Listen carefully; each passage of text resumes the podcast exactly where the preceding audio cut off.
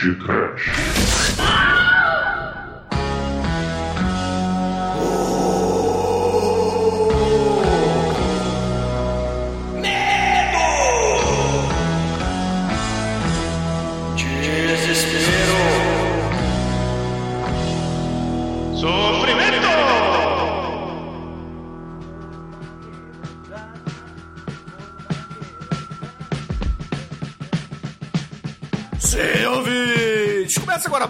um podcast. Aqui é o Bruno Guter, ao meu lado está o cadeirante careca da The Dark One Productions, Douglas Freak, que é mais conhecido como Exumador.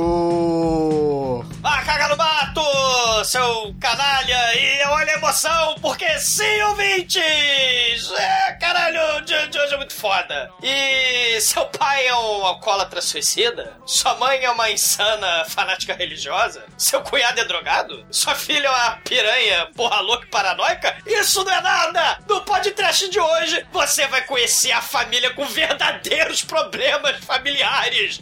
Com direito à motosserra! Não é, Almighty? Não, pera, pera aí, é, é, é motosserra ou serra elétrica, Chicoio? Olha, ligou na tomada elétrica, mas a gente nunca vai ter certeza, né? Porque o negócio pode ter bateria, pode ser Wi-Fi, né? é, é muito Uhum. dúbia essa informação e é- vamos não contestar pelo bem da, da família brasileira e que- retrucando aí o que o nosso companheiro da nossa mesa aqui nesse debate está falando, que família problemática, uma família feliz não tem problemas. E eles são felizes. Last car to pass, here I go. And the line of cars drove down real slow. And Pois é, caríssimos amigos, hoje estamos aqui reunidos para falar sobre um dos clássicos do gore movido a querosene. Sim, falaremos do Massacre da Serra Elétrica, filmaço lançado em 1974 pelo Tommy Hooper. Mas antes desse programa, eu gostaria que o exumador ligasse a motosserra e desse a partida nessa festa de hoje. Vai, meu filho, vai.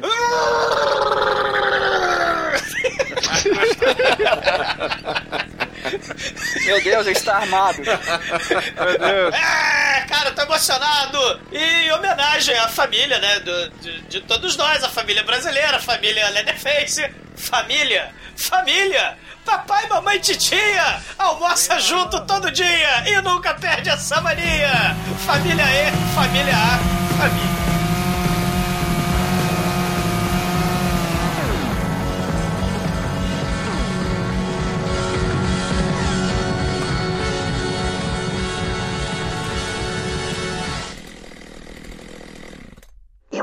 Preciso do dedãopia.com.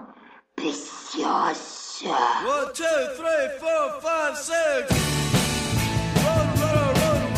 Bom, caríssimos ouvintes, para começar esse podcast, nós vamos introduzir o cenário que trouxe esse filme, essa fantástica obra do Gore, lançado nos anos 70 para a gente. E falaremos, é claro, do Ed Gein, que é a pessoa que trouxe a mitologia do massacre da Serra Elétrica, que por muito tempo é, as pessoas achavam que era uma pessoa que morava no Texas de verdade, tinha uma família de canibais e, e vendia salsicha por aí, não é, Exumador? Cara, é porque são nos anos 70, né? A Exploitation, você tem lá no início, né? Desse clássico maravilhoso. Ah, isso é baseado em fatos reais, contando a história do serial killer do mal, canibal das trevas. Assim, o filme ele não é baseado em fatos reais, né? É, ele é levemente inspirado na vida de um psicopata assassino do mal, né? Lá dos anos 50. E não é no Texas, né? O Ed Gein, ele era do, do interior do Wisconsin. Que não é um estado de verdade, né? Convenhamos. Só, só, só tem lá o Seventh Show lá, não tem mais nada.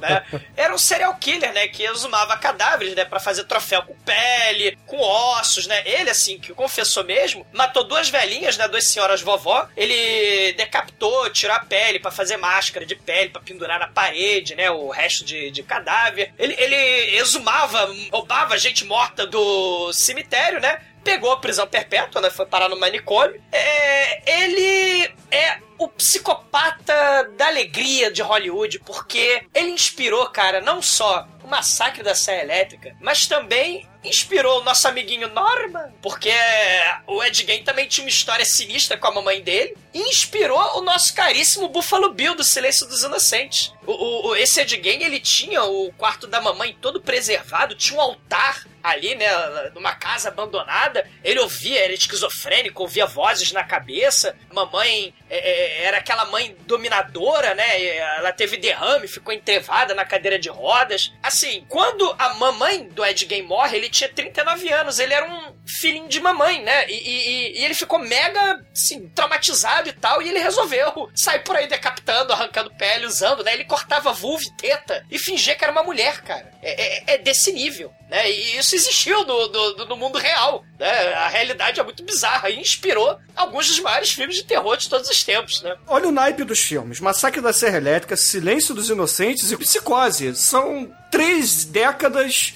três filmes e por que, que ainda não teve um, um, filme, mais dois ou três filmes baseados na vida dele? Por quê? Por quê? Porque a gente teve Motorhell. Sim. assim, tem a biografia dele, bizarra, né, de 74, porque o massacre da Serra Elétrica gerou um, porra, uma caos, um né? Assim, a galera, o, exato, né? A galera assim. Então tem o The né? De, de 74, que é uma espécie de biografia né, do, do Ed Gein, né? Não autorizado, que ele morreu. Ele morreu 10 anos depois, ele morreu em 1984. É, tem um filme de Dormir Pouco, que é o Ed Gein mesmo, que fizeram uma outra biografia dele tá aí, né? Ed Gein é, é uma das, um dos ícones, né? Assim, como Charles Manson, que também é, é, é, contemporâneo aí dessa época, né? Dessa lógica aí do filme de terror aí, da contra, pós-contracultura, né? Essa questão aí da, das seitas do mal, numas casas abandonadas para fazer assassinato, ritual do mal. O contexto desse filme é muito interessante, porque a gente tem aí a, a contracultura, a questão dos hippies, né? O mundo é maravilhoso, paz e amores, cacete. Só que aí a realidade vai te dar-lhe a porrada, né? Que aliás é a história desse filme aí, do Massacre da Serra Elétrica, né? Tem um monte de jovenzinho feliz aí, né? Um monte de hippie é, querendo fazer sexo animal, né? E tem o, o, irmão aleijado ali no meio, mas desce pra lá. Só que aí chega a realidade e dá-lhe a porrada, né? O mundo é mais feio do que a gente imagina, né? Tá aí o Vietnã, tá aí uh, o Charles Manson, né? E por aí vai. Exato, exato. A gente tá falando aqui de O Massacre da Serra Elétrica, que é do grandioso Toby Hooper, que porra, além do Massacre da Serra Elétrica, fez uma porrada de filme foda, como por exemplo, Pague para Entrar e Reze para Sair, que é filmaço, filmaço. Também fez o, o Item... Força Sinistra! Força Sinistra Força com a batida May, porra. Foi podcast. Usa. É. Porra, ele fez, ah, ok, ele fez Poltergeist, aquele filminho menor, que... Item Alive. Item Alive, de 77, que, porra, é fodaralho, fodaralho. Infelizmente nunca saiu aqui no Brasil. E tem, e tem semelhanças, né? Essa, essa coisa aí do maluco no meio do, do nada rural, né? Só que em vez de ter Leatherface, tem o jacaré do mal, né? E porra, cara, Toby Hooper é um cara foda. Ele fez Mangler também, o grito de terror, que é muito foda, que tem é... o caríssimo Fred Krueger, né? O Robert Englund lá. Sim, com a máquina de lavar do mal. É um filme sobre a máquina de lavar possuída por Satanás, cara. Você quer mais o que? Com, com o Fred Krueger. É, cara, ele fez muito muito, muito, muito filme bacana que vale a pena correr aí, aí atrás para ver. É, os filmes mais recentes dele não são tão bons assim, mas porra, Massacre da Serra Elétrica, IT Alive, Força Sinistra, que já foi podcast, e o Mangler são filmes que eu recomendo e falo assim: ouvinte no podcast, veja agora. Agora, agora, agora, agora. Eu não sei se vocês concordam com isso, mas muita gente aí do meio cinematográfico considera o Massacre da Serra Elétrica e o Toby Hooper como os percursores do cinema slasher. Vocês acham que essa afirmação está correta? É, assim, é, já foi podcast, né? Já teve podcast do Bay of Blood, do nosso caríssimo Mário Bava. Bava, né, Bava. Que, sim, ele mesmo. né, e mostra um monte de adolescente tarado no meio de uma casa abandonada, no meio do nada, né, morrendo aos borbotões. Inclusive, esse filme, Jason, né? O Sexta-feira 13, a franquia vai, o 2, né? Vai. Imitou uma porrada de cena e tal. Sim, vai surrupiar as cenas, né? E assim, temos o, o Bloodfish, né? Que, pô, do Gordon Lewis, né? O Banquete de Sangue, é de 63. Sim, é, sempre. É, cara, é, Rush ao Gordon Lewis é muito foda, cara. Porque de sangue é Eu acho que sinistro. o clima mesmo do Slash é desse, né, cara? Os, os outros que vem antes não é a mesma pegada. O, o grande, assim, o que eu vejo no Massacre da Serra Elétrica é ele, ele pegar esses elementos e não se preocupar muito com o espectador, não. Ele quer te deixar desconfortável desde o começo. Que filme? Isso não existe, assim. Pelo menos que eu, que eu me lembre agora de cabeça, você não tem. O assassino, né, de um filme slash, geralmente ele é apresentado. Você pelo menos vê a luva preta no, nos filmes do diálogo. Essa porra desse filme, lá nos 30 e pouco minutos, o, o Leatherface me aparece, dá uma retada no sujeito, fecha a porta, pega o cadáver, fecha a porta e vai embora.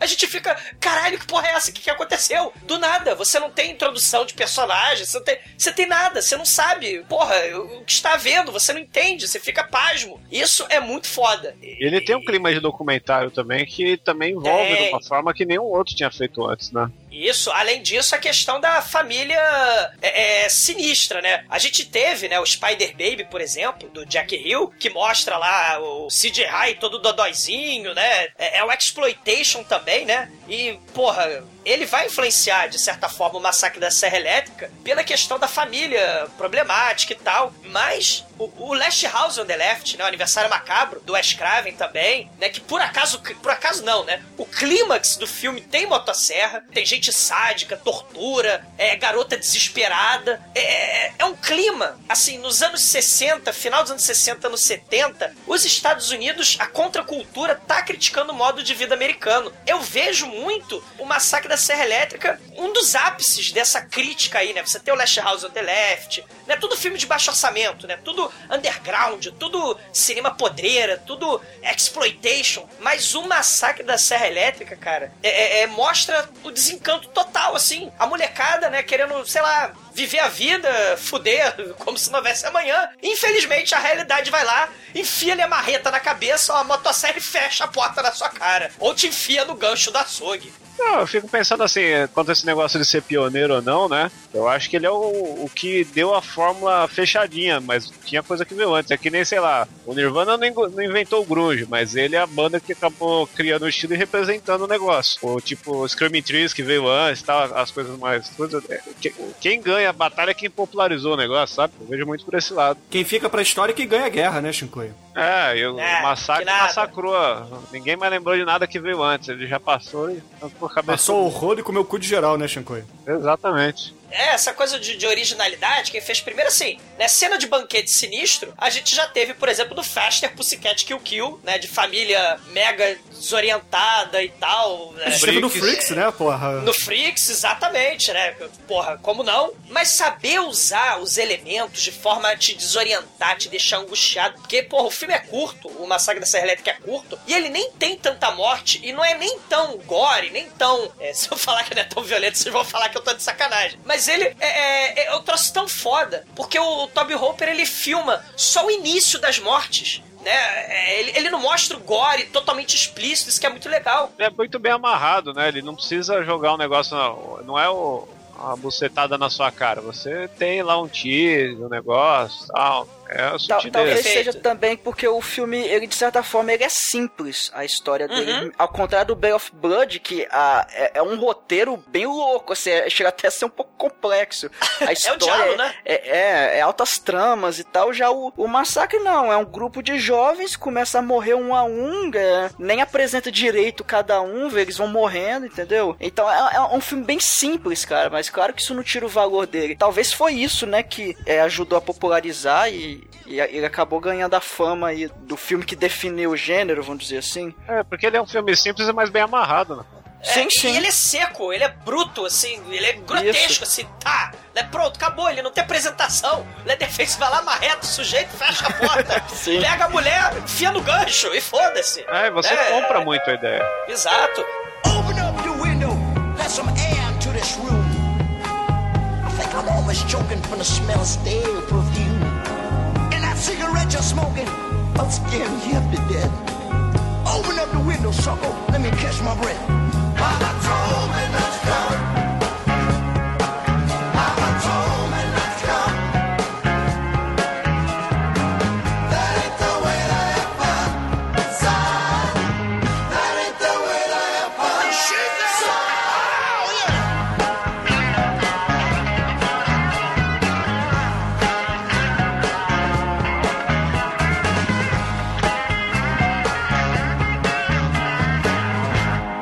Lembrar das sequências maravilhosas também, né, cara?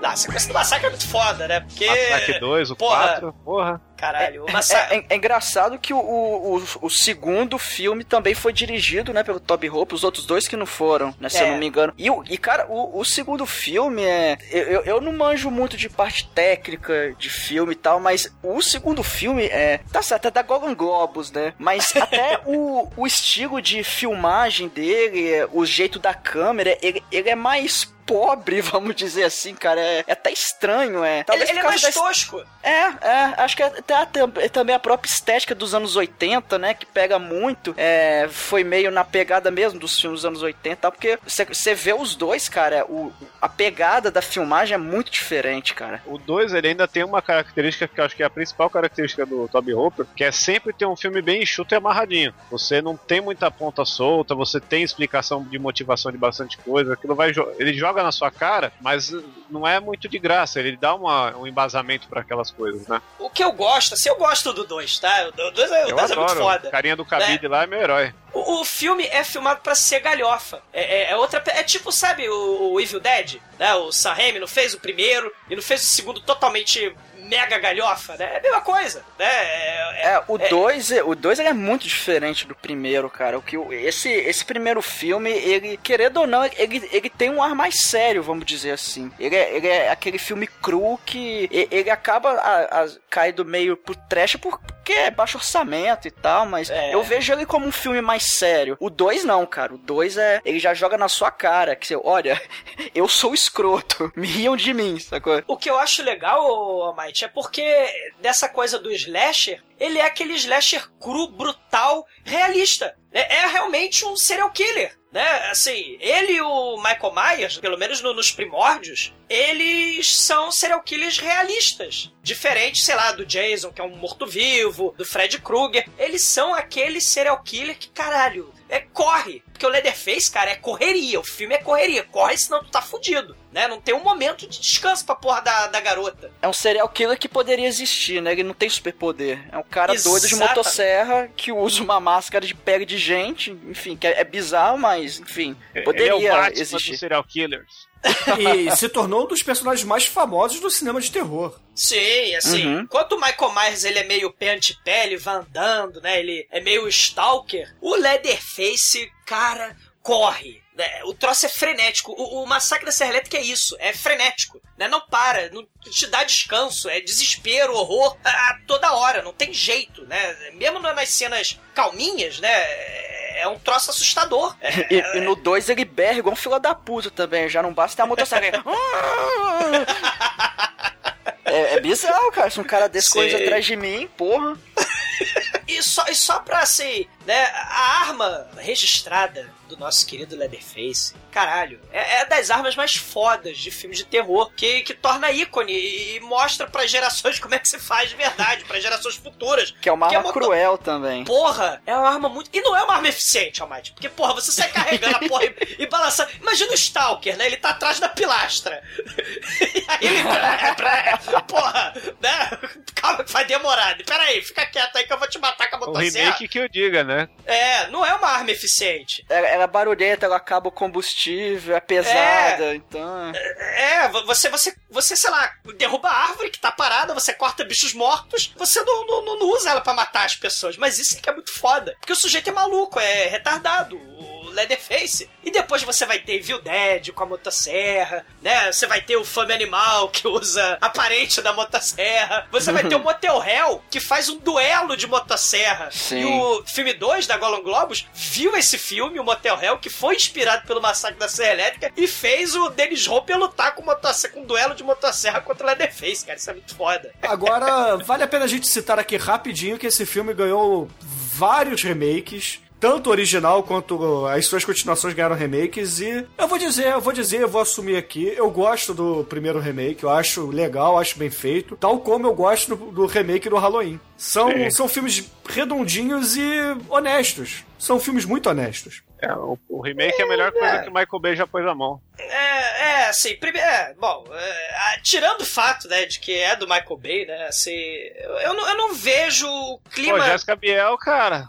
É, ela é da MTV, ela não é, porra, do, filme Mas o Massacre Michael da Serra ele dirigiu ou produziu? Produziu, produziu. Ah, bom. Se ele tivesse dirigido, ia ter, porra, o Leatherface que vira uma motosserra e mata os outros, cara. Eu vou cortar a esse câmera carro, rodando.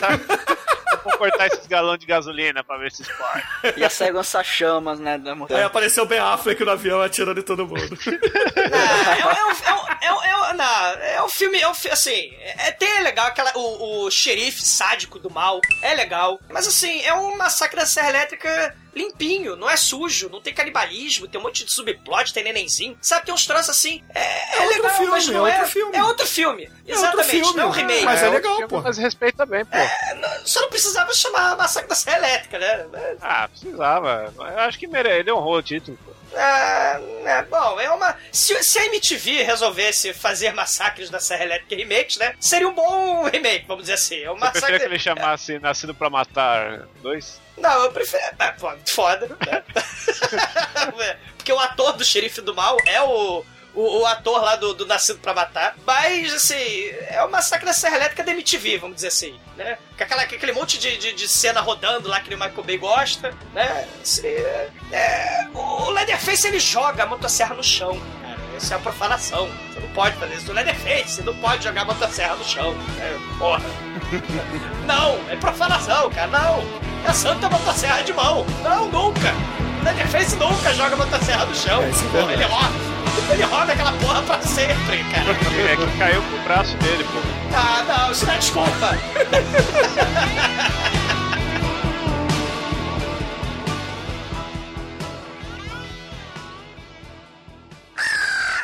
tdmp.com. O filme que você está prestes a ver narra a tragédia que se abateu sobre um grupo de cinco jovens. Em particular, Sally Hardesty e seu irmão inválido, Franklin. É ainda mais trágico, posto que eram jovens. Mas, se tivessem vidas muito, muito longas, eles não conseguiriam imaginar ou desejariam testemunhar tanta loucura ou macabro como viram naquele dia. Para eles, uma agradável tarde de verão tornou-se um pesadelo. Os acontecimentos daquele dia levaram à descoberta de um dos crimes mais bizarros dos anais da história norte-americana: o massacre da Serra Elétrica. E agora as notícias locais transmitidas por sua rádio predileta. Esta é apenas uma entre várias decisões a serem votadas a terem indenizações especiais do grande júri. Ray Robin do Texas informa em sua matéria especial sobre o que foi encontrado no cemitério desta pequena comunidade texana, nas primeiras horas da manhã de hoje. Os oficiais encontraram o que parece ser uma obra de arte macabra, restos de corpos em adiantado estado de decomposição, amarrados em um enorme monumento. O segundo corpo foi encontrado em uma vala próxima aos muros do cemitério. Investigações posteriores revelam a existência de pelo menos uma dúzia de túmulos vazios. O caso não foi esclarecido e a investigação.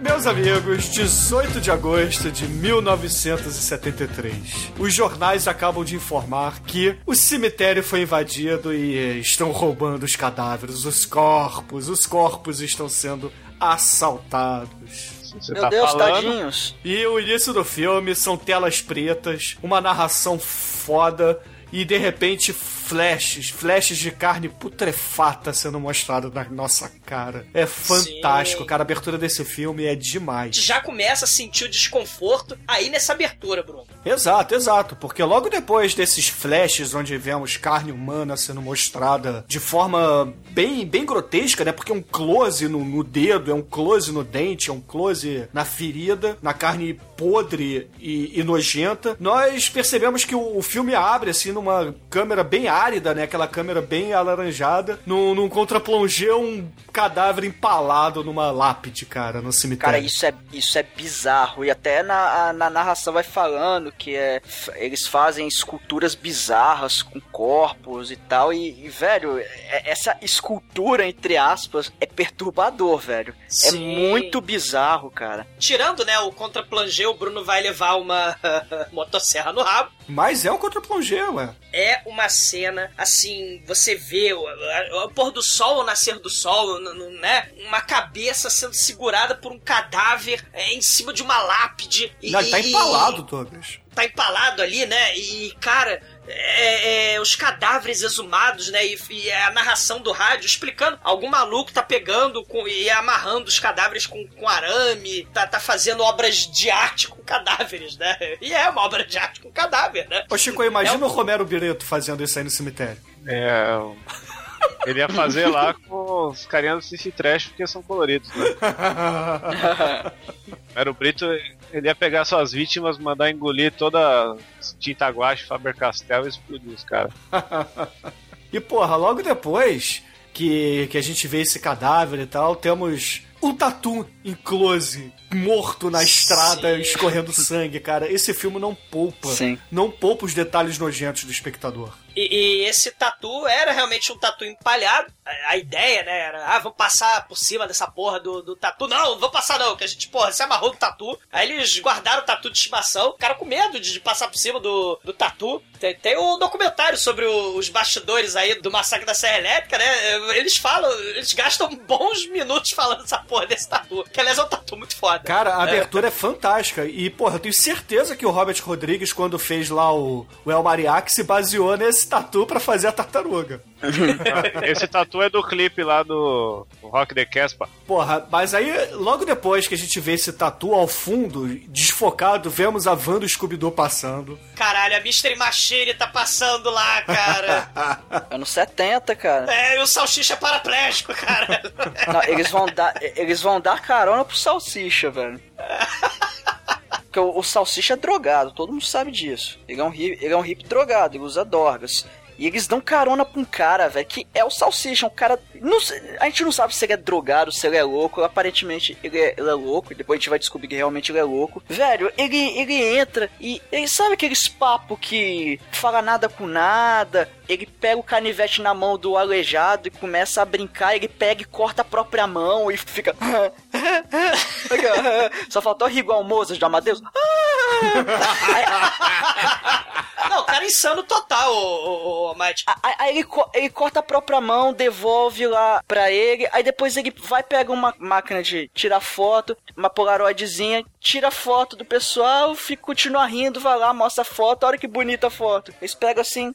É, não ficou muito boa não, bicho, mas... Aí, ah, são dois dólares a foto. É, eles não vão pagar, é evidente, né? Aí você fala, não, não, cara, não, ó, devolve a foto pra gente, vai pagar não. Aí o cara, ele pega a foto, ele bota em cima de um papel alumínio, ele taca fogo. Não, ele taca em cima- pólvora primeiro. Ele joga pólvora, aí ele joga fogo e enquanto a parada tá pegando fogo, ele embrulha com papel alumínio, coloca dentro da bolsa dele. Aí ele puxa uma navalha e corta o pulso do aleijado, cara. É muito foda. O, o, Assim, o do nada, velho, sem, sem explicação, sacou? E, e aí, obviamente, a galera de chuta esse cara pra fora da van e vai embora, né? Acelera e o cara fica correndo atrás, pulando. Ô, Mike, uma coisa assim que eu queria falar desse começo aí, cara, é que o filme ele te prepara, assim, como o, o Shinkoi falou, que ele é todo fechadinho, todo amarradinho, no começo você tem o alívio, né? O aleijado, meu Deus, quero mijar, preciso mijar na latinha. Aleijado E aí é o André todo- Bujan. É, o.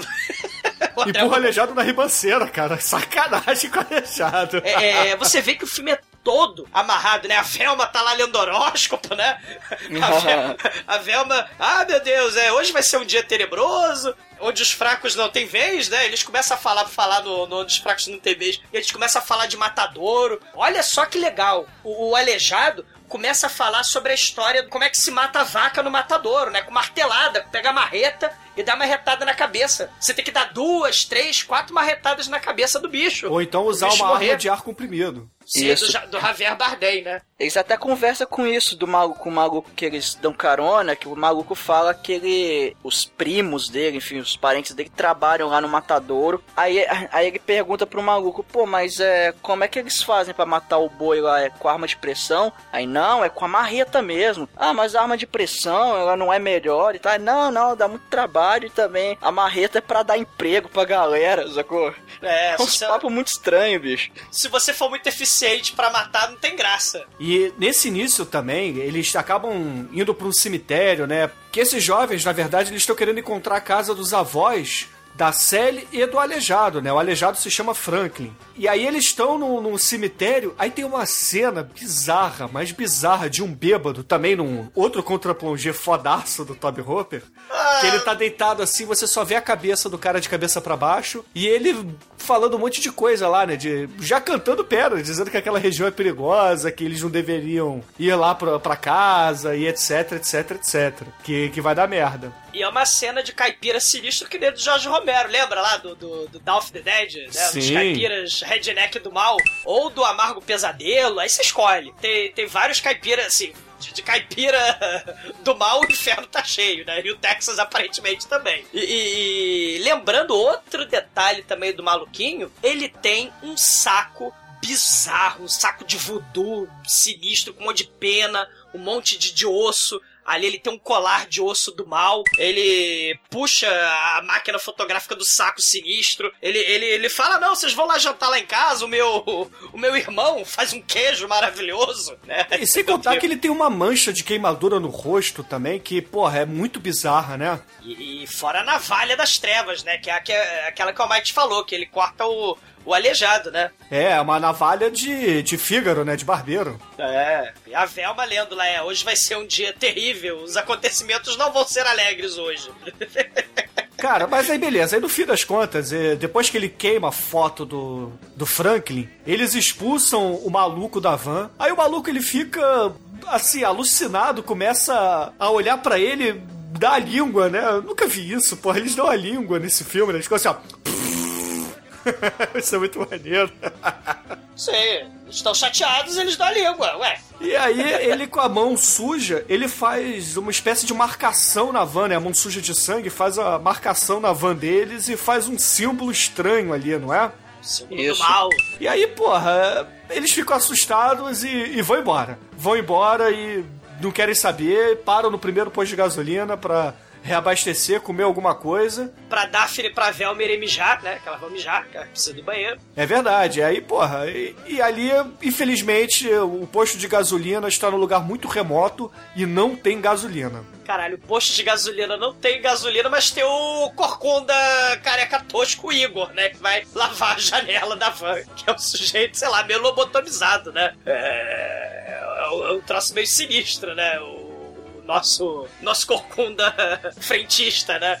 É um sujeito muito foda. Cara, mas uma coisa que eu acho muito muito estranha nesse início de filme é que dentro da van, só a Sally e o Kirk ficam estupefatos com o que o, o caronista fez com o Franklin. Já o Jerry, que é o motorista, e a Pam, que é a namorada do Kirk, ficam ali batendo papo no banco da frente como se nada tivesse acontecido.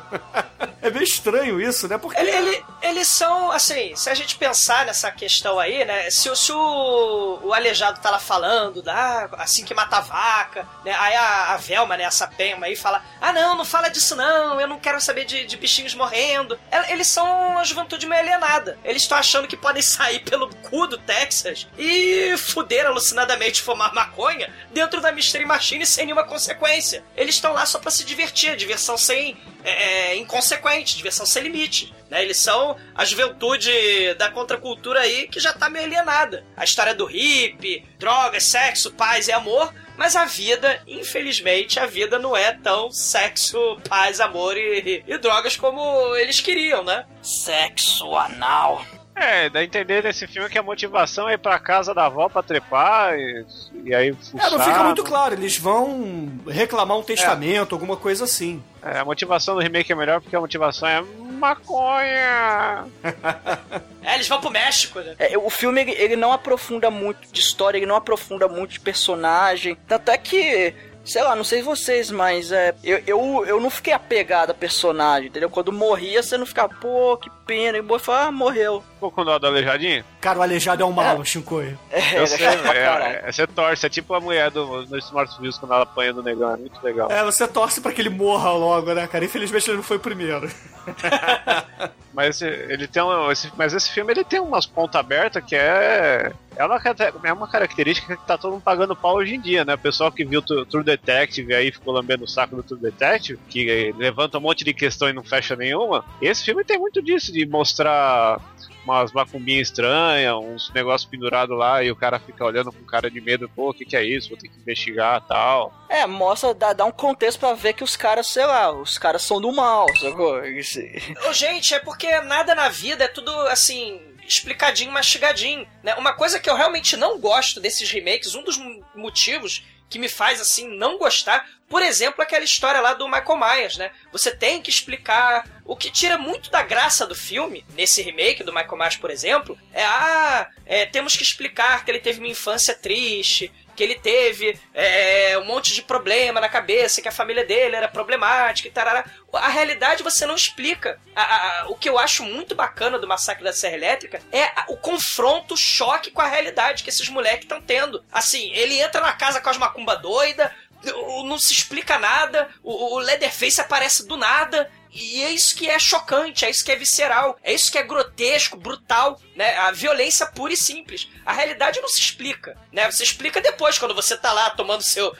tá lá tomando seu brand, comendo profiterole, no conforto do seu ar-condicionado, né? Vendo os seus, seus filmes da sua TV de plasma. Mas a realidade dura, brutal, pura e simples, não se explica. Você tá ali e se fode aí, maluco, se vira. E aliás, esse filme é magistral nesse aspecto, né? O Massacre da Serra Elétrica é até simples demais, o Almighty. É isso que dá muito ponto pra ele. Sim, sim, é. Por um lado é legal isso, só que por não, por não aprofundar pelo menos um pouquinho, o pessoal não precisa dar também um, um panorama mega complexo, mas se acaba não se importando muito, sabe, com Ah, os sim. personagens quando morre e tal. Mas é, mas é- a simplicidade do filme realmente é um, é um ponto positivo. Mas eu acho que é, aí pega porque o filme, por ele ter essa mão de documentário, é um filme que termina, você fica naquele. Você não, não é um filme de história de personagens, ele é um filme que você fica, pô, pode não ser verdade, mas também pode ser. Isso aí, não tem nada que pode mostrar que isso não existe, sabe? Você cria a imagem de uma coisa muito real e bem feita, assim, né? Acho que é esse o, o ponto que o filme alcança, que é o que deixa ele tão foda. Eu já acho o seguinte, galera. Esse filme ele foi concebido para ser dessa forma. Ele é um- uma espécie de mockumentary e não, não precisa aprofundar nos personagens. O que interessa aí é a situação de merda que esses personagens passam. É verdade, cara. Agora concordo com Uhum. vocês. Não, ele não é um filme. Ele é um filme so- sobre algo que aconteceu, ou algo que pode acontecer. Ele, ele serve para levantar questões, né? Porque tudo é, é muito palpável. Fora também, né, que o, o- a própria questão do, do orçamento, né? Vocês estavam falando, me lembrei, pro filme sair, ele teve que ter conexões com a máfia. Os produtores, a produtora é a produtora mafiosa do, do Garganta Profunda. O, o filme saiu graças à máfia. Toby Hooper teve, infelizmente, né, a o grande lucro que, que o filme gerou depois foi todo pra máfia, praticamente. Toby Hooper não ganhou quase nada, né, e, e a equipe. O filme é da Brian, Brian Stone, coisa assim, Productions da máfia do mal. Eles botaram 150 mil doletas aí no filme e faturaram 100 milhões de dólares depois. Exato. Vi- Viu como o crime compensa, né?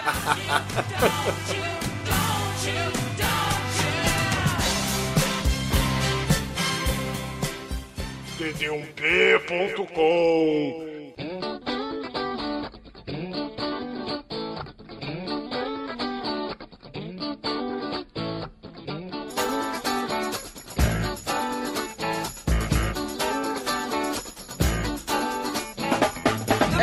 saíram do posto, mas não abasteceram, porque um posto não, de gasolina não tem gasolina, ok?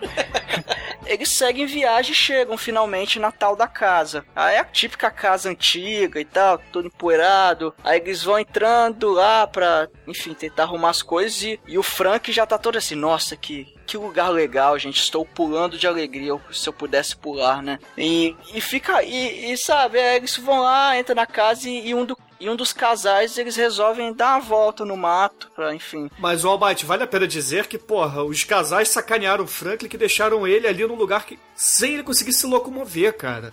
Ele de cadeira de rodas, ele tem que atravessar um, um gramado, cara. Porra, um gramado com terra na cadeira de rodas, sozinho. Esse filme não é politicamente correto. Porra! E eles ainda ficam fazendo chacota dele, né? E um dos casais resolvem dar a volta. E, Enfim, eles, na verdade eles queriam ir pro meio do mato pra dar um catraquinho gostoso lá. É, só, só, só me lembrar, né, que, que a casa sinistra, nosso querido paraplégico não consegue subir a escada, porque é a casa de dois andares, é, é a casa mais destruída que a casa de verão do Manel. Mas, assim, o- aranha pra todo lado. E lembrem que. E barulhos o, sinistros das aranhas, né? barulho sinistro das aranhas e lembrem do saco de voodoo do mal, cheio de troços sinistros e bichos mortos, lá embaixo que o, que o aleijado vê. É, e, e para variar não explica nesse filme. Isso que é, que é bacana. Sim. E, e, e, a nossa querida Velma, do, do, horóscopo, e o nosso querido Fred. É, a Pé, a Pé e, a, e o Kirk, né? A Velma e o Fred, né? Da, da Mystery Machine, vão nadar. Mas aí eles vão andando, e aí, ô oh, Might, porra, eles vêm lá no Riacho Seco, tem um lago ali, seco, né? Um riacho seco, que dali eles vêm lá no alto da colina, uma casa sinistra, com um barulho sinistro. Sim. E o barulho é o quê? É um gerador de energia que fica. Caralho, não para. E aí eles pensam, pô, é um gerador provavelmente movido a gasolina. Se é movido a gasolina, o dono do gerador tem combustível. Então a gente pode, enfim, tentar pegar um pouco de combustível para poder botar na Mystery Machine. É, o que eles aí, não imaginaram é que, porra, gerador geralmente é movido a querosene ou diesel, né? Não gasolina. Ah, mas é. Ô, oh, Might, eles são tão hippies que o Fred lá, o Flim Flance, ele quer trocar o violão pela, pela gasolina. Né? Eles são hippies, Sim. cara. Eles não estão nem aí por nada. Ah, a gente volta. É fazer miçanga, né? Pra poder é. trocar. fazer, fazer aquele cinzeiro de argila, aqueles narguilé. e vender lá na Lapa, né? Muito foda. Bonequinho de Durepox. Bonequinho, exatamente, cachimbinho de Durepox, é isso aí. sandália havaiana é, decorada, né? É, e aí o cachorro e o Matusquela vendendo, sei lá, biscoitos Scooby depois pra Larica. Muito foda. É, mas aí eles continuam, eles veem o gerador e decidem vasculhar os arredores, até é. que eles encontram uma casa. É, o Kirk vai lá sozinho e a Pan fica esperando. Aí ele entra na casa, ele abre a porta, começa a gritar, ei, tem alguém aí e tal. E ninguém responde. Ele bate na porta, chama e nada. Aí ele vai, cara, aí ele vai adentrando, ele vê uma porta logo na frente. A casa escura pra caralho. Ele vai entrando, né? Vamos entrar na casa dos outros, né? Por que não? Almighty, lembra do Psicose? Com aqueles bichos empalhados na, na casa, aqueles sim, pássaros? Sim, verdade. Cara, você tem restos de bichos mortos espalhados pela parede, cara, ossos, é, Pendurados, né? É, é, bicho, é, cara, é a casa do Chuck Testa, né? É bem medonho mesmo, é cara. É sinistro, galera, é sinistro. E ele, ele, é, ele vai entrando assim, eu acho que ele não repara esses bichos mortos, porque ele vai entrando numa boa em direção a uma porta que ele vê logo à frente. E, e cara, da porta sai uma pessoa, que um, um, ser não identificado, que dá uma porrada na cabeça do cara e ele cai duro no chão, velho. E, e aí, claro, ele finaliza o serviço e puxa o corpo lá pra dentro. E lá fora, a Pan tá esperando. Fala, porra, cadê? Cadê? Tá demorando, né? Vamos lá. E aí dá um conta-plongé na bunda dela, very nice. Mas te aprendeu que é contra-plongé por causa da bunda dela. Mas olha só, Bate, não é apenas o contra-plongé. Eu não sei se você reparou, ele tem também um plano holandês aí, é um plano holandês. Ah, meu Deus do céu. Caralho, cadê a marreta quando você precisa? Cadê a motosserra, cara? Porque você sabe o que é o plano holandês, Douglas? Caralho, é, é, é, é, o seu, seu, seu rabo, cara, a motosserra do seu rabo.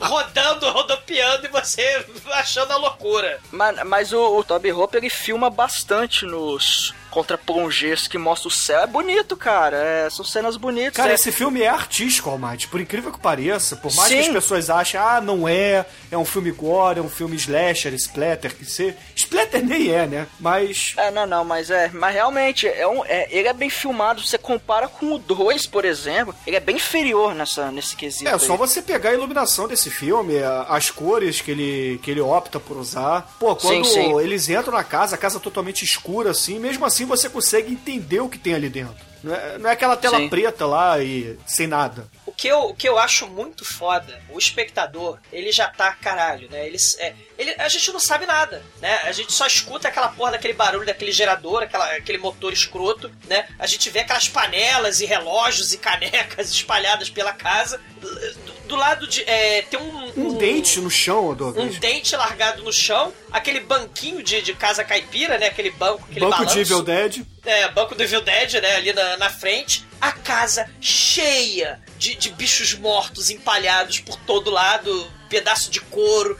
E, gente, eu, eu não. Realmente, eu não lembro de, de filme de terror onde do nada o vilão do filme, o monstro do filme, vamos dizer assim, aparece sem introdução, sem explicação, sem porra nenhuma. Ele aparece e chacina e detona o sujeito como se ele fosse a vaca. Isso é muito foda. Não, é, e, e o que é mais maneiro, que ele dá a marretada na cabeça do Kirk, e o Kirk ele começa a se estribuchar no chão batendo o pé, cara, porque ele tá Sim, agonizando sim. de dor, cara, de, É. sei lá, de É, ele espasmos. tá, ele tá, é, tá dando meio aquele espasmo, tá em choque, porque ele tomou altas porradas na cabeça, então ele tá, sabe, na beira da morte, então ele fica dando uns tremelique, cara. Cara, ele é arrastado, esse Kirk, o Fred, né? É ele que é nem a galinha que arrastado. se arranca a cabeça, Almighty. É que nem o Michael Frango, né? O Michael Frango, ele durou seis meses, né? Às, às vezes, às vezes até é, assistindo luta, quando o cara toma um, um nocaute muito bruto, às vezes o cara cai no chão e fica tremendo, velho. Fica dando esses espasmos aí, porque é uma porrada muito forte na cabeça. Só que é uma das coisas mais inesperadas, porque o sujeito gigante, troglodita, com a máscara de, de pele e peruca e, e o avental com sangue,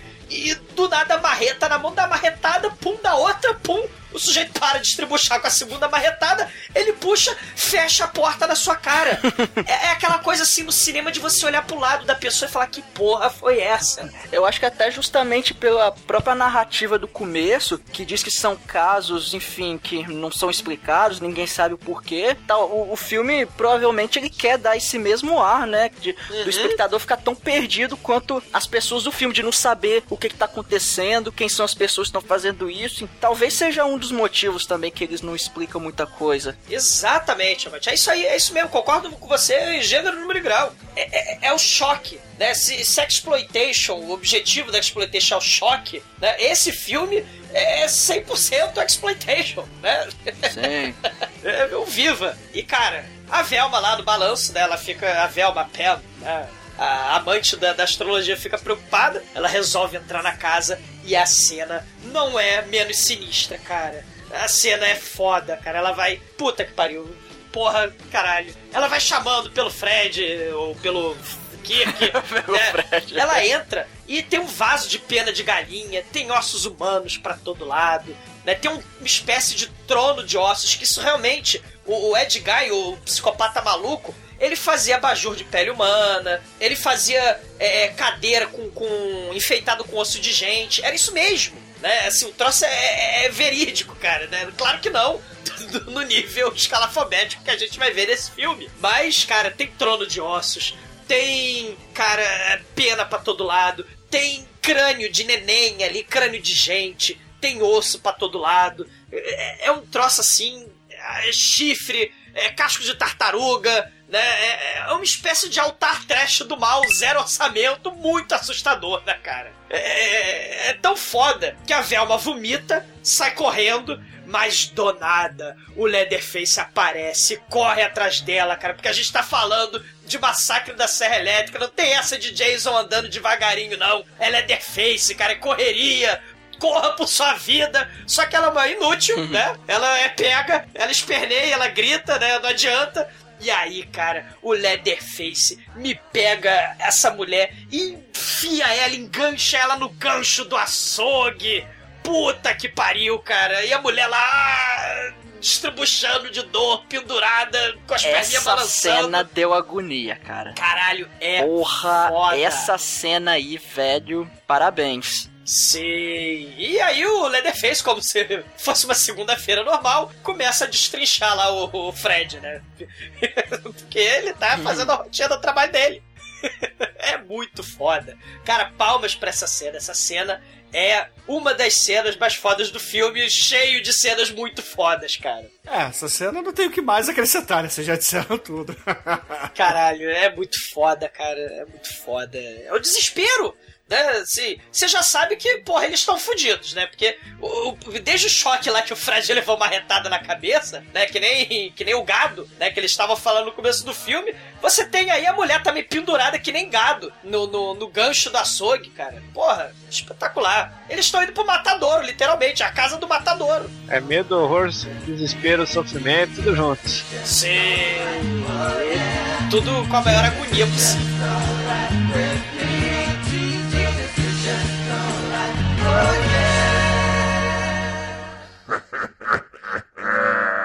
TDUP.com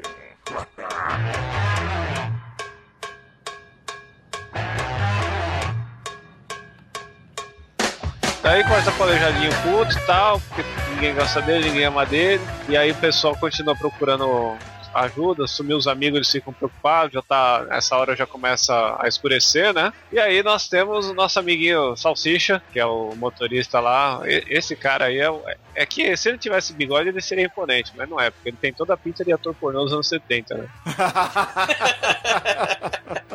Ele, Ele vai tem um até. óculos hexa, he- hexagonal, né, o, o Chicoio? É, porra.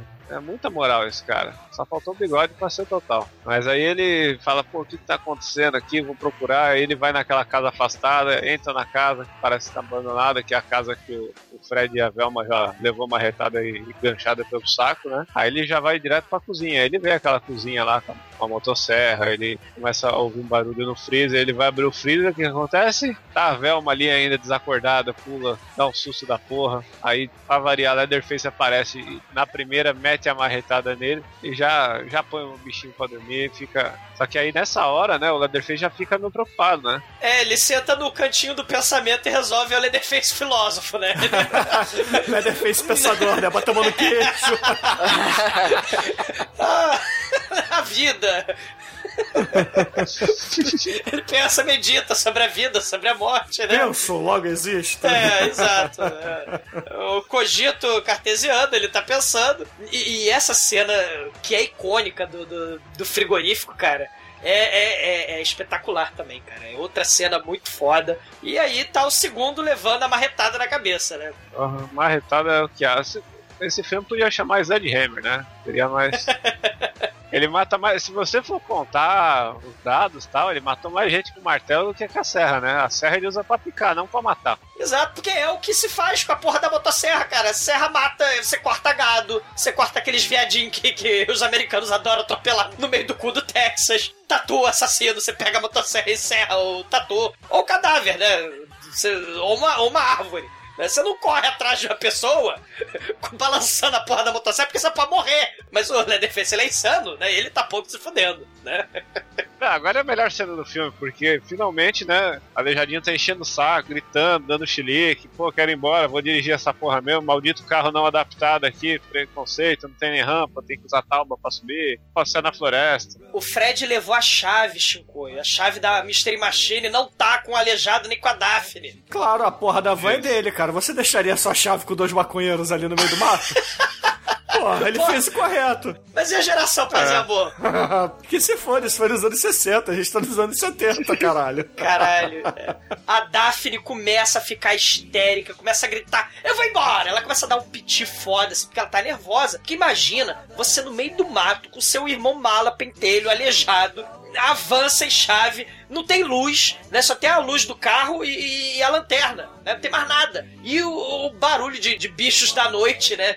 The Creeping Terror ali no, no meio da floresta é um troço assustador, né? E a mulher começa a ficar histérica. A gente sabe que eles, a, a casa do mal, o matadouro do mal da família Leatherface, é no alto da montanha. Então aquela região montanhosa, imagina, a mulher sozinha, né, uma jovem, uma adolescente, carregando a porra do irmão gordo, escroto, pentelho, chato e aleijado, com a cadeira de rodas. Olha que situação sinistra. E ela é histérica, né? Mas aí o sofrimento dela ia acabar, porque finalmente ia chegar o nosso grande herói, enquanto ela empurrava aquele maldito aleijado chato no meio do- da floresta, com uma lanterninha xingando, enchendo o saco, surge Leatherface do nada e, e parte o, cara- o aleijadinho no meio. Sim! Cara, mas o Leatherface, ele não parte de uma maneira qualquer, Chico. Ele pega a motosserra, enfia no estômago do aleijado e a motosserra sai das costas da cadeira de rodas e é uma cena foda, porque ele não faz uma, duas, ele faz algumas vezes, cara. É, e, e- e o Leatherface ele é ninja, né? Porque ele tá com a motosserra ligada e ninguém sabe onde ele se esconde atrás do pé de moranguinho. Não, mas eles falaram que escutaram um barulho estranho, só que, poxa, eles achavam que era um transformador, alguma coisa, que a menina até fala assim, ah, eu tô vendo uma luz, é uma casa, eu tô escutando um barulho, vamos até lá. Ah, é, é o barulho do gerador. O barulho do gerador tá lá no horizonte, né? E o Leatherface sim tem poderes ninja, cara. Se a gente vê ah, mais adiante, ele usa esses poderes ninja de novo. E nas sequências dos filmes, ele também vai usando esses poderes ninja de motosserra com silence, né? É muito foda. Motosserra silenciadora é um troço muito foda. E o que eu tenho a dizer é que esses garotos intrometidos não tiraram a máscara do Leatherface e se fuderam todos, menos a Daphne.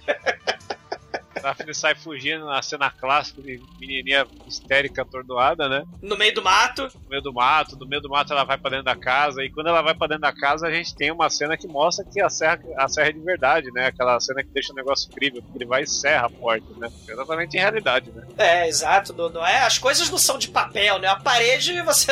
O Jason, sei lá, arromba a parede com chute, né? Mas as paredes não são feitas de papel. A porta demora pra você serrar a porta. Tem a série de. De realismos. Por exemplo, o Fred lá, quando levar a marretada, ele precisou levar outra marretada pra parar de estribuchar. Tem, tem, tem coisas muito interessantes aí nesse, nesse filme, né? Não é a eficiência do mal, da morte, né? É, é assim, você tem o realismo das mortes. Imagina um maluco te perseguindo com a motosserra balançando a motosserra pra cima. É, ele tem que cortar os galhos pra poder continuar te perseguindo no meio do mato. Tem uma série de elementos aí muito interessantes aí. E a cena culmina, é quase 5 minutos de perseguição ali pro Renata dela com a serra no meio do mato da casa, caralho. É. Nesse interim, né, ela entra na, na casa da Leatherface, sobe, e ela vê dois cadáveres lá é, empalhados. Sim! É, do Chuck É. Testa. né? Parecem zumbis, né? O cara tá velho seco. É, A vovó na cadeira de balanço, o velhinho ali que aparentemente está morto. Cara, o filme tem muitos elementos. A, mal- a Daphne entra na casa do mal do matador do Leatherface em busca de ajuda. Ué, mas ela não Tola. sabe que é a casa dele, porra. Tola, tola, muito tola. Cara, ela vai ter que correr muito. E você vê que ela realmente gosta da vida dela, porque a mulher, puta que pariu, ela vê a janela, ela, ah, meu Deus, você joga da janela. É muito foda. E sabe o que que é melhor, cara? Porque esse filme aqui tem o selo do The Man Show, com certeza. Porque a Daphne tá correndo esse tempo inteiro sem sutiã. E a gente vê lá Caralho. como se fosse meninas do trampolim balançando, cara. Caralho, é muito foda, cara. Ela toda fudida, seminua, desesperada, o Leatherface com a motosserra, balançando a motosserra pra cima, correndo atrás dela. Ela volta pro mato, ela bate no galho de árvore, ela cai, o Leatherface alcança, vai dar motosserrada nela, ela se, se joga pro lado, meu Deus, ela vai morrer. Aí ela corre até o posto de gasolina, que não tem gasolina. Ela chega lá no velho do poço, o velho do poço começa a consolar ela, ela tá tremendo, tá em estado de choque, né? Toda cuidando. Não, vou te. Tem um maluco correndo atrás de você, calma, você tá segura comigo e tal. E nisso ele, ele fala: Pera que eu só vou pegar o negócio. Ele vem com um saco e uma corda, ela Não, e ela dá uma olhada lá no. Ela dá uma olhada na lareira, lá no- na churrasqueira, lá tá fritando um traço muito esquisito, com um cheiro muito estranho. Parece carne humana. Yo, yo, yo. Não, Chico, é porque ele fala assim pra ela: olha só, fica aqui que eu preciso ir lá fora buscar minha caminhonete, porque aqui na no meu posto de gasolina não tem telefone. Apesar de ter um telefone público na parede, ele fala É. assim: vou lá buscar minha caminhonete. E aí, quando ele volta, ele deixa a caminhonete parada na frente do posto e sai com o saco e a corda que você falou. Só que é um saco de É. batata, daqueles grandes pra caralho de pano, sabe qual é? é muito foda. E aí ele tem uma briguinha com ela, que ele, ela pega uma faca, ele dá um tapa na faca, já pega, amarra ela na hora ali. Ele pega a vassoura, cara, ele dá vassourada nela, cara. Ele, ele desmaia a nossa querida protagonista Daphne com vassourada na cabeça, cara. É muito foda. cara é o remo, tá armado e perigoso. Daqui nada, ele tá ma- armado com a vassoura do mal. Se o Leatherface tem motosserra, o nosso velhinho tem a vassoura. Tenho medo. E aí ele pega, joga ela na caminhonete, fala, ah, fica batendo na cabeça dela enquanto dirige, né? Com o cabo de vassoura que quebrou, ele fica dando porrada nela, cara. É isso que eu queria falar, cara. Eu queria comentar sobre isso, porque assim, ele vai futucando ela com a vassoura, ela vai chorando, ela vai com MHD total, com medo, horror e desespero. Porque assim, um filme de terror qualquer mostra os jovens que foram capturados tal. Aí tem aquele. Como é que é, Bruno? Depois do conta tem o Fade to Black, né?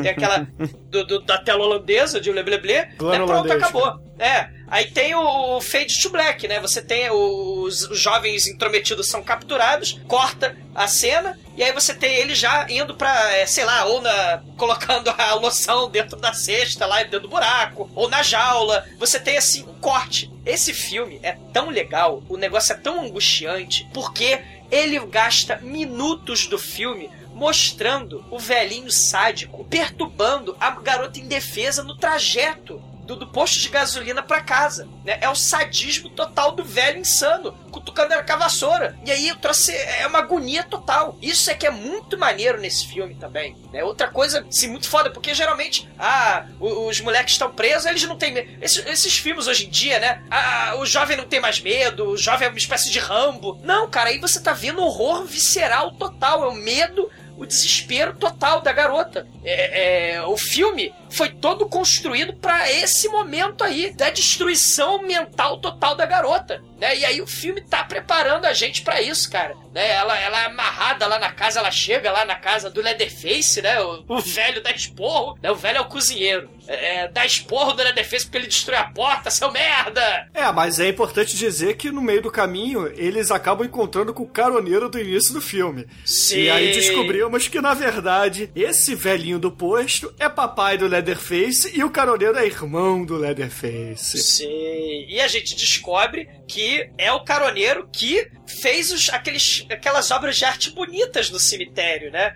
Que o papai dele dá esporro, né? Seu merda, não é para você zumar defunto no cemitério. O rádio falou que você quase foi pego. Para com isso, seu competente. Você deixou seu irmão Dodói sozinho. Pega essa garota aí e leva lá pra dentro. E tomara que, porra, o seu irmão não tenha deixado ninguém escapar. Eles não são aquele. É, o ponto de vista a gente tá vendo do, do, um ponto real dos vilões, né? Geralmente nesses filmes você mostra o vilão ou a quadrilha de sádicos do mal como pessoas onipotentes, superpoderosas, né? E, que nada, né? O velhinho tá lá, porra, dando esporro neles, né? Isso é muito foda. Seu, seu Leatherface mal criado, toma! Ai, ai, ai! Você não escovou Você o dente! Você quebrou a porta! Você quebrou a porta, não escovou o dente ou não comeu mingau de carne humana! Seu...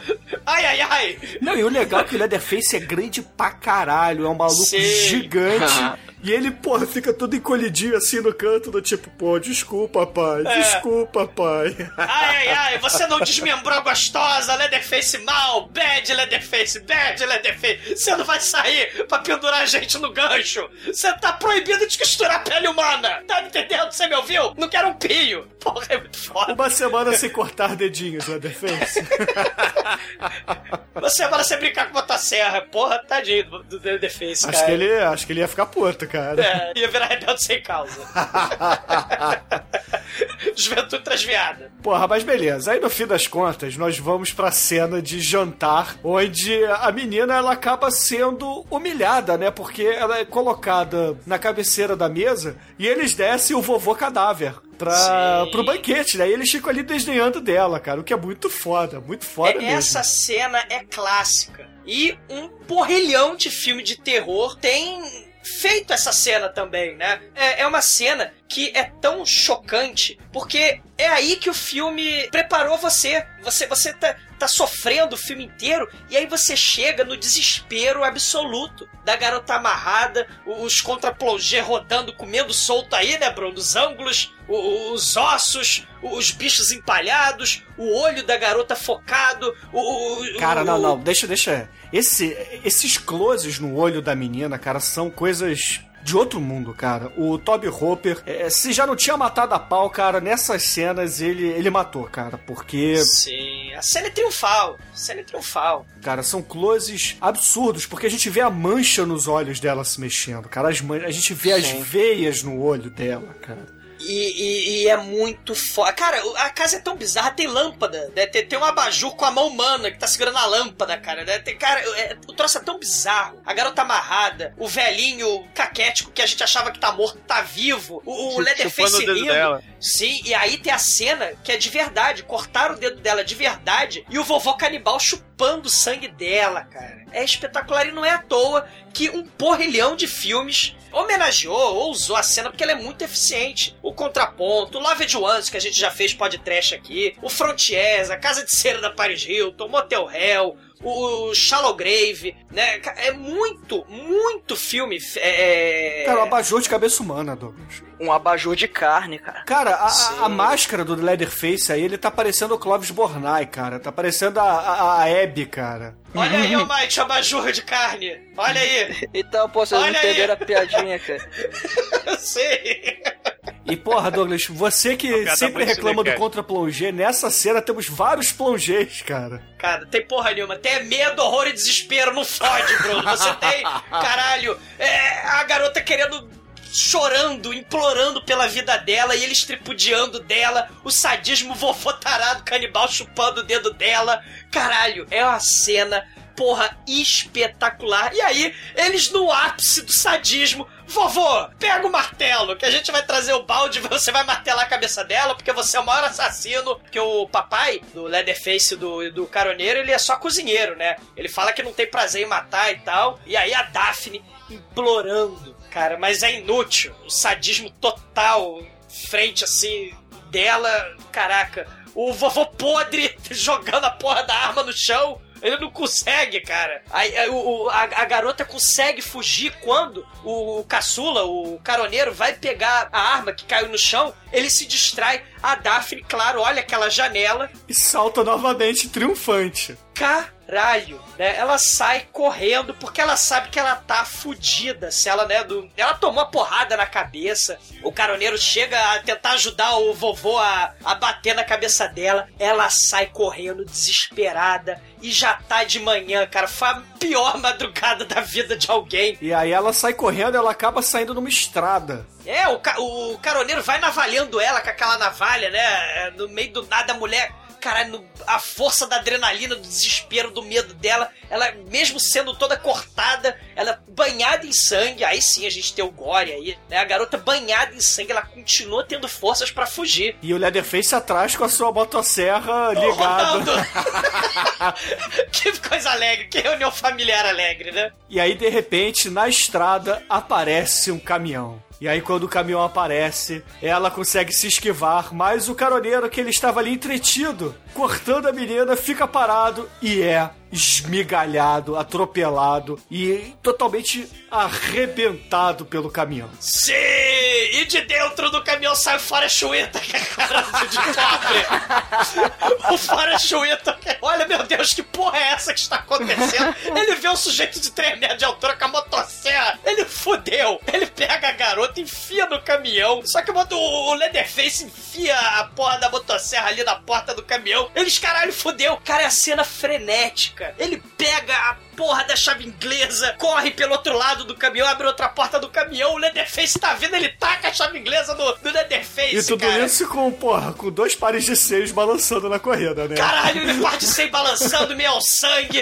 Meu Deus, o troço não para, o Leatherface cai, a motosserra cai na perna dele. E essa cena, ouvintes, o Leatherface, o ator do, do que fez o Leatherface, pegou, amarrou uma chapa de metal na perna, botou um- umas tripas de boi, de porco ali, e passaram de verdade uma motosserra de verdade na perna dele. Isso é que é amor ao cinema. Sem mencionar o fato que ele ficou as quatro semanas de filmagem com a mesma roupa sem tirar. Né, o futum tava que ninguém aguentava. Né? Isso é que é amor, isso é que é dedicação. Exatamente. Aí, porra, nesse, nessa confusão toda, aí aparece a caminhonete, a Sally faz eh, sinais, cruza os braços, fala, pelo amor de Deus, para, para, para, a caminhonete para. Ela consegue subir, e aí o Leatherface fica pra trás, ela só manda o dedão pro Leatherface. E como no início do filme já estava no pôr do sol, agora está no, no amanhecer do sol, e ela só manda o dedão pra ele no horizonte, cara. E o filme termina.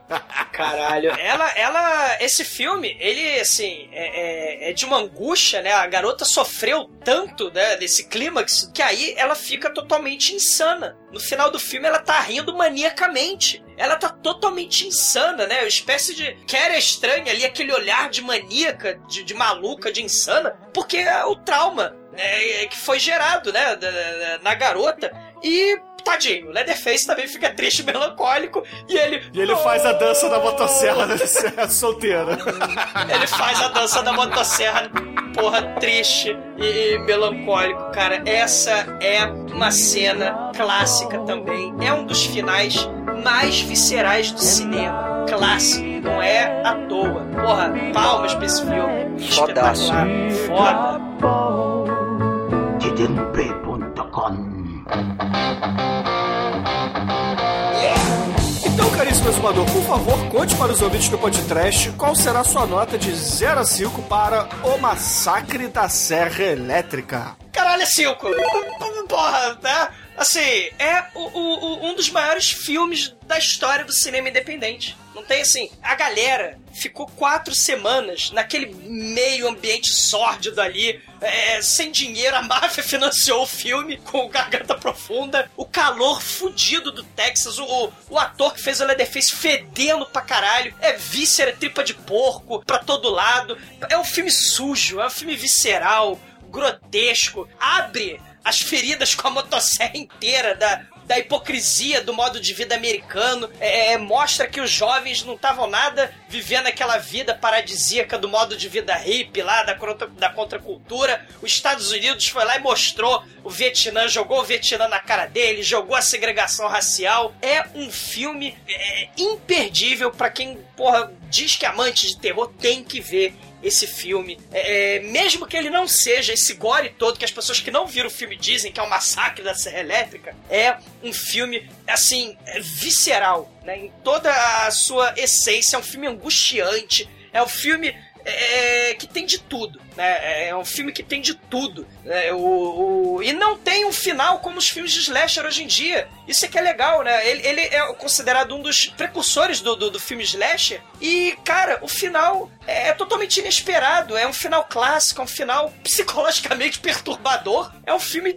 de angústia, é um filme escapista, é um filme, porra, foda. Toby Hopper, tu é um cara, né? Nota 5, clássico, imperdível. E agora, caríssimo Albate, nosso estagiário de bermudas, por favor, conte para os ouvintes do podcast o que, que você achou do Massacre da Serra Elétrica, filmaço do Toby Hooper. Pô, cara, foi muito bom rever esse filme pra gravar podcast, eu até. Uma das coisas que eu não gostava tanto era justamente aquilo que eu tinha falado, que no, os personagens não são meio que superficiais, você acaba não criando aquela empatia e tal, pra quando ele morre, você fica com pena. Só que provavelmente isso foi intencional por tudo aquilo que a gente conversou, que logo no início do filme tem aquela narrativa que fala que tá tendo um massacre, mas ninguém sabe, enfim, é quem tá causando isso, e tanto é que o filme, felizmente, ele não explica muita coisa sobre a família, não, não explica muito sobre a motivação, simplesmente acontece, cara, e acontece da forma mais crua possível. O filme, apesar de ser baixo orçamento, cara, ele é muito bem feito. Ele dá pra você assistir ainda até hoje. Ele te prende, você fica na angústia de caralho, o que, é que vai acontecer com esses, esse grupo de fila da puta, cara? Vai todo mundo morrer, é, vão sobreviver e tal. E, e porra, velho, é, é um daqueles clássicos que não é clássico é, simplesmente por ser um filme antigo. O filme é bom pra caralho, velho. Sim. Ele é bom e, e ele ditou regras de, de muita coisa que a gente vê hoje em dia, cara. E talvez, enfim, é, as pessoas mais jovens talvez não, não gostam tanto, mas é um filme que você tem que ver, cara. Se você já viu algum filme do Jason, algum filme do Fred Krueger, qualquer slash, cara, o Pânico, o Halloween, você tem, cara, você tem que ver o Massacre da Serra Elétrica, que é um clássico do caralho, é um filmaço até hoje e óbvio, nota 5. E agora, caríssimo Chico e o maratonista pelado daqui da Dark One Productions, conta pros ouvintes aí, vai. Diga o que você achou do Massacre da Serra Elétrica, sua nota de 0 a 5. Bom, quando chegou a notícia, vamos gravar o Massacre da Serra Elétrica, né? Falei, Graças tá a mim, não, ao exumador. né? Graças ao Bruno. Eu cheguei pra ele, que bom. É um, esse é um dos filmes que eu nem preciso rever pra fazer, pra fazer um episódio, que é um filme que eu já vi tanto na vida que eu sei ele de cor. Sabe? É, é o que nem eu falei, foi o primeiro DVD de filme de terror que eu comprei na vida. É um negócio assim que, que realmente me marcou. E por, por que marcou a geração toda e de todas essas franquias que o Mike citou aí, Jason, Fred, todos os slashers, né? Eu acho que por mais que tenha variações de estilos de zoeira, remakes do caralho, é, é um negócio que todos os filmes são divertidos da sua forma, sabe? Não tem aquele filme que você fala, ah, tipo, acho que ainda dá, dá pra fazer fácil o podcast de todos os filmes da franquia, tudo ali dá pra tirar uma coisa legal, é, são filmes bem maneiros, cada vez mais trash, né? Esse aqui é o filme histórico que começou tudo, que tem todos os contra... Eu nunca vi a gente falar tanto contrapão gênero no episódio, vai se fuder. Tem até plongé também. Bom, Bruno vai levar, Bruno vai levar a motosserra no ar. né? não vou, não. Depois eu já quero fazer o 4, que o 4 não tem pom porra nenhuma, é, é, é só zoeira. Caralho, o 3, cara, a, a motosserra, a espada justiceira que cai o relâmpago, cara. Meu É, é muito trash, cara. Deus, o 3 é tenebroso. Eu só não vi o último que saiu agora, que era o 3D, né? É, esse, esse aí eu, eu, tô- eu vou ver, vou ver, porque o, a origem é bom, o remake é bom, então vale muito a pena. É 5, não tem jeito, filme espetacular. E Sei. vocês já falaram um monte, só tenho a ressaltar todas as qualidades. E agora, caríssimos ouvintes, a minha nota de 0 a 5 para o Massacre da Serra Elétrica é óbvio que é uma nota 5, cara. Eu não preciso explicar mais nada. Vocês já disseram tudo. Eu só gostaria aqui de dizer: Marilyn Burns foi uma das melhores atrizes que estiveram em um filme slasher um ícone de uma geração e infelizmente faleceu recentemente. Então está aqui a homenagem do podcast para Marilyn Burns. E é claro, para Toby Hooper e todo o cinema de terror que nós vivemos desde os anos 70, cara. Graças a essa obra magnífica que é o Massacre da Serra Elétrica. É obra de arte com cadáveres, que nem o começo do filme. e é um dos melhores slashers já feitos. Ponto final de todos os tempos, né? Não, não tem jeito. É, é ódio ao, ao, ao medo, ao horror e ao desespero. Tenho medo.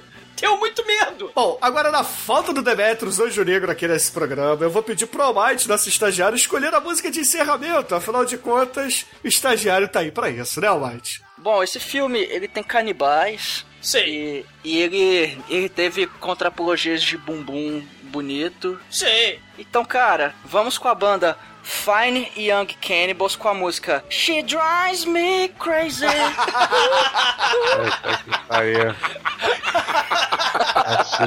Excelente, bom, muito Fica aí bom. com Fire Young Cannibals.